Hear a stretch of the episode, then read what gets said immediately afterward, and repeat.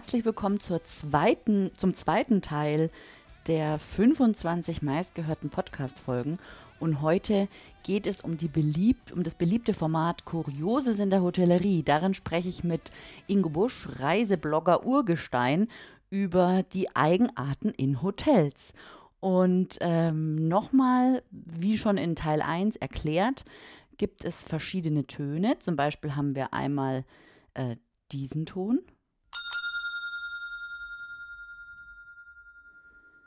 Den hörst du immer dann, wenn ich einen Schnitt gemacht habe in dieser Folge. Also wenn ich etwas äh, zusammengeschnitten habe, sozusagen. Genau. Und ähm, dann kannst du dir natürlich verlinken alle vollen Folgen in den Show Notes. Und wenn du Interesse an einer Folge hast, dann kannst du dir die ganze Folge nochmal anhören. Genau, dann gibt es diesen Ton.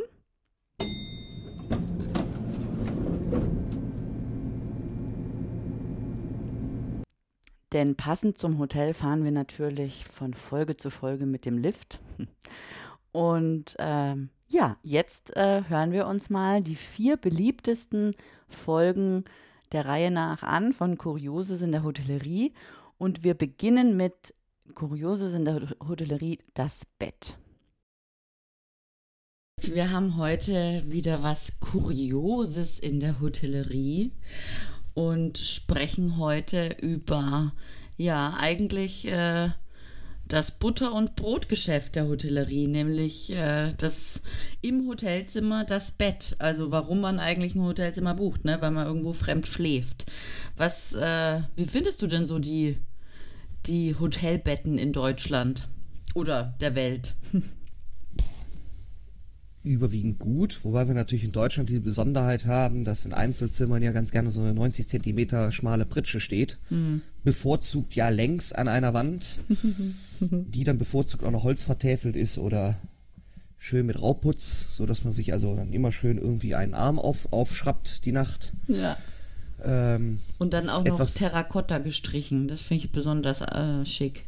Ja, das, das gibt es auch in Kombination mit Eiche Brutal. Ähm, aber ähm, ja, das ist etwas, was eigentlich in der Welt sonst sehr unbekannt ist. Mhm. Also in gerade in den USA, da buche ich ja nicht ein Einzelzimmer und ein Doppelzimmer, ich buche einfach ein Zimmer.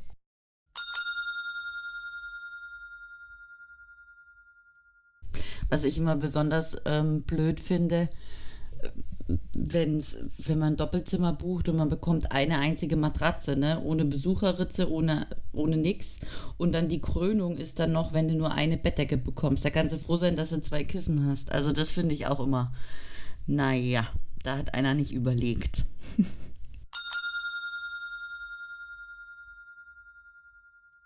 Aber du hast, du hast was Interessantes äh, äh, gerade so nonchalant noch gesagt, die Kissen.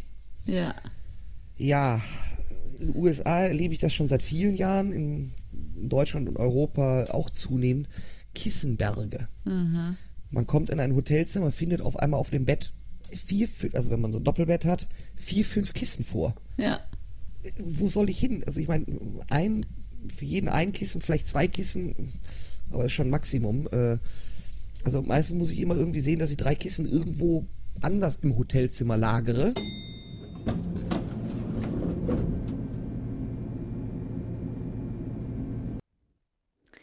Genau, das Bett ist eine, war eine gute Folge.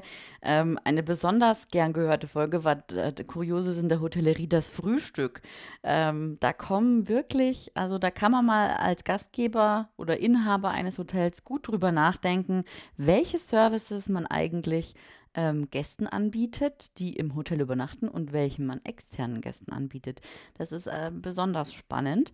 Da hören wir auch mal rein meistens kostet es ja auch ein, ein bisschen was, ne? Also, und zwar nicht wenig. Also, da sind ja schon viele Hotels. Äh ja, also da muss ich ja ganz ehrlich sagen, ähm, da fällt mir ja manchmal schon irgendwo fast, fast der Kit aus der Brille. äh, wenn ich so Preise sehe, so 18 Euro, 20 Euro werden ja mittlerweile aufgerufen. Ja. Wo ich ganz ehrlich sagen muss, also liebe Leute, ähm, das hat für mich nicht mehr so wahnsinnig was mit Kalkulation zu tun. Und dann rannte da ein so ein Grüßonkel rum, der nichts anderes macht, als die Leute nach ihren blöden Zimmernummern zu fragen. Mhm. Während sich hier und da, wo dann eben jemand aufgestanden ist, sich, sich das schmutzige Geschirr stapelte. Ja, Ist auch Die- blöd. das habe ich ihm auch äh, ähm, zu verstehen gegeben, dass ich das gerade etwas daneben fand. Ja. Ich setzte mich halt hin, war schön Außenterrasse. Wurde ich auch gefragt, möchten Sie Tee oder Kaffee? Ja, ich sag, ich hätte gern Tee. Den finden Sie drin am Buffet. Ja. Mhm. Gut. Hab erstmal das einfach ähm, zur Kenntnis genommen. Mhm. Wackelte also rein, holte mir meinen Tee. Es gab auch losen Tee. Ich war glücklich. Ja? Also Mhm. kein Beuteltee. Mhm. Ähm, sah aber neben dem, ähm, da wo der Tee aufgebaut war, war noch Säfte und Wasser, stand auch Shampoos rum. Mhm. Oder Sekt.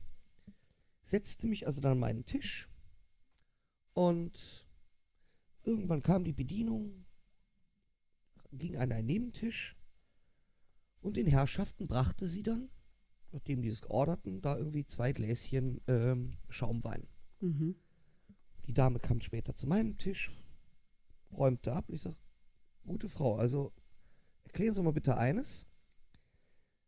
Den Shampoos oder Sekt, den gibt's da drin doch auch, wo der Tee steht.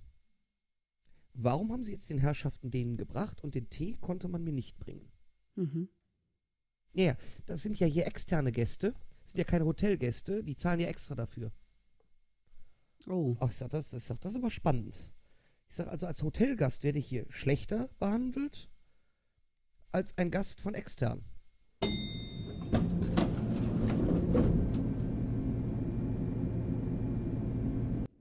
Ja, da muss man mal drüber nachdenken kurz, ne? Welchen Service man den Hotelgästen anbietet, die gebucht haben und übernachten und welchen Gästen, welchen Service man den Gästen von außerhalb anbietet.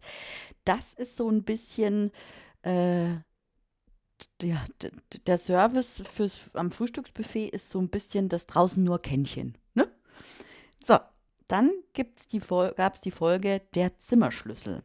Das ist ja auch immer, äh, da gibt es ja auch unterschiedliche Ausfertigungen und mit Ingo habe ich mich über, darüber unterhalten. Hören wir mal rein. Gut, Haken dran. Wir sprechen jetzt über Kurioses in der Hotellerie und es geht um den Zimmerschlüssel. Hm, ja, ein schönes Thema. Ja, erzähl mal, was hast du so für Zimmerschlüssel schon gehabt? Naja, ich sag mal so, der, der klassische äh, äh, Profilschlüssel, ne? also BKS-Schloss, ne? Ja. Ähm, wobei sich die dann da unterscheiden in der Größe und Schwere des, des Schlüsselanhängers. Ja. Ja, da gibt es ja auch irgendwelche Klopper. Also ich meine, als Mann, ich habe keine Handtasche dabei und irgendwie sollte der Zimmerschlüssel dann doch noch in meine Hosentasche passen. So, dann haben wir die äh, berühmt-berüchtigten Magnetkarten. Ja, auch sehr schön. Das ist ja ähm, so das Ja, gängigste eigentlich so, wenn, wenn, Ja. wenn die Hotels umstellen von äh, Klopperschlüssel auf äh, Zimmerkarte, dann ist ja schon mal viel gewonnen, oder? Ja, ja, ja. Äh, aber lass uns das Thema vielleicht gleich nochmal weiter vertiefen. Dann gibt es äh, gerade im US-Bereich viel die Lochkarte. Ja, und dann haben wir ja als, ich sag mal, mehr oder minder modernste Technologie die ähm, ja, Transponderkarten. Ja. Ne? Transponderkarten, Keyfob, äh, wie auch immer. Die R mit den RFID-Chips, oder welche meinst du da? Ja, RFID, NFC, was auch immer, also eine Funktechnologie. Hm. Ja? Die funktionieren mal besser, mal schlechter. Es gibt welche, da, da reibst du wirklich äh, die Karte minutenlang am, irgendwo am Schloss entlang, bis dann irgendwann mal der Schließzylinder sagt, jo, ich will jetzt auch mal aufmachen.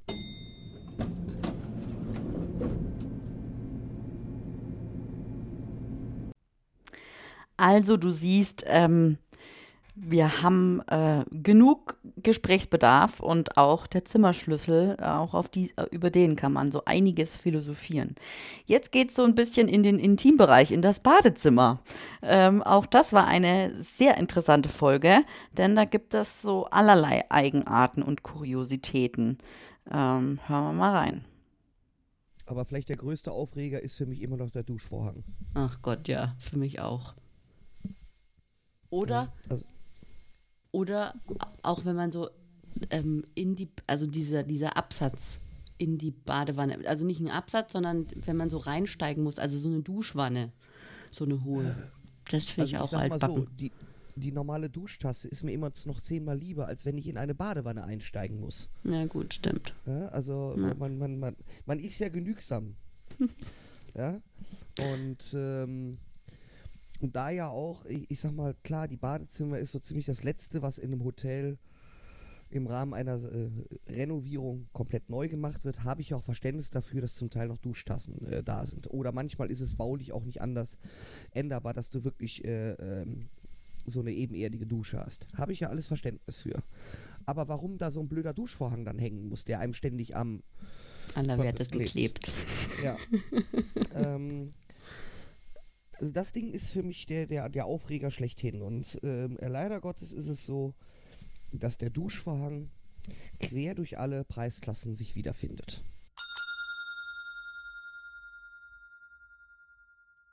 Was aber für mich auch ein Aufreger ist, in Deutschland seltener zu treffen, dafür in den USA besonders beliebt, der fest installierte Brausekopf. Oh ja.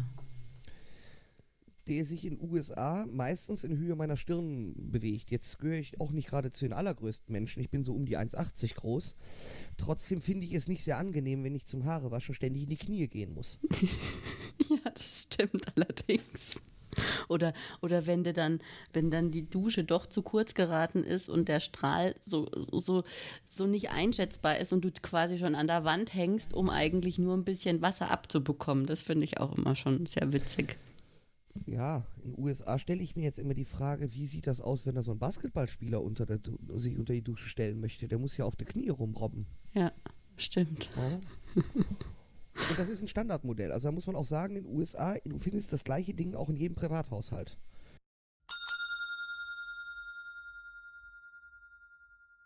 Aber jetzt bleiben wir mal in der, in der Dusche.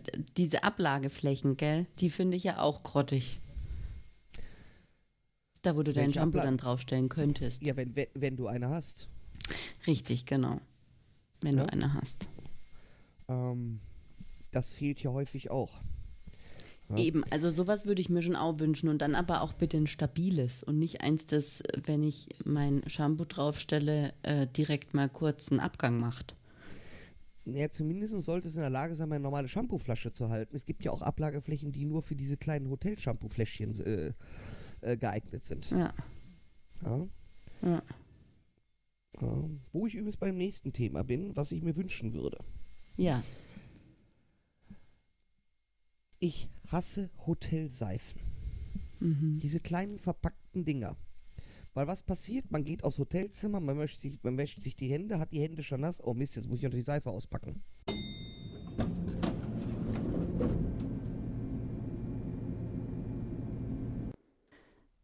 So, das waren die Top 4 Kurioses in der Hotellerie meist gehört in 2020. Und wenn du Wünsche hast, was wir mal an Kuriositäten ähm, besprechen sollten, dann schreib mir doch gerne an mail at valerie-wagner.de oder kommentiere unter dem Beitrag. Und eine besondere Freude machst du mir, wenn du mir meinen Podcast bewertest und natürlich ein Abo dalässt. Ja, jetzt wünsche ich dir einen schönen Tag und bis bald.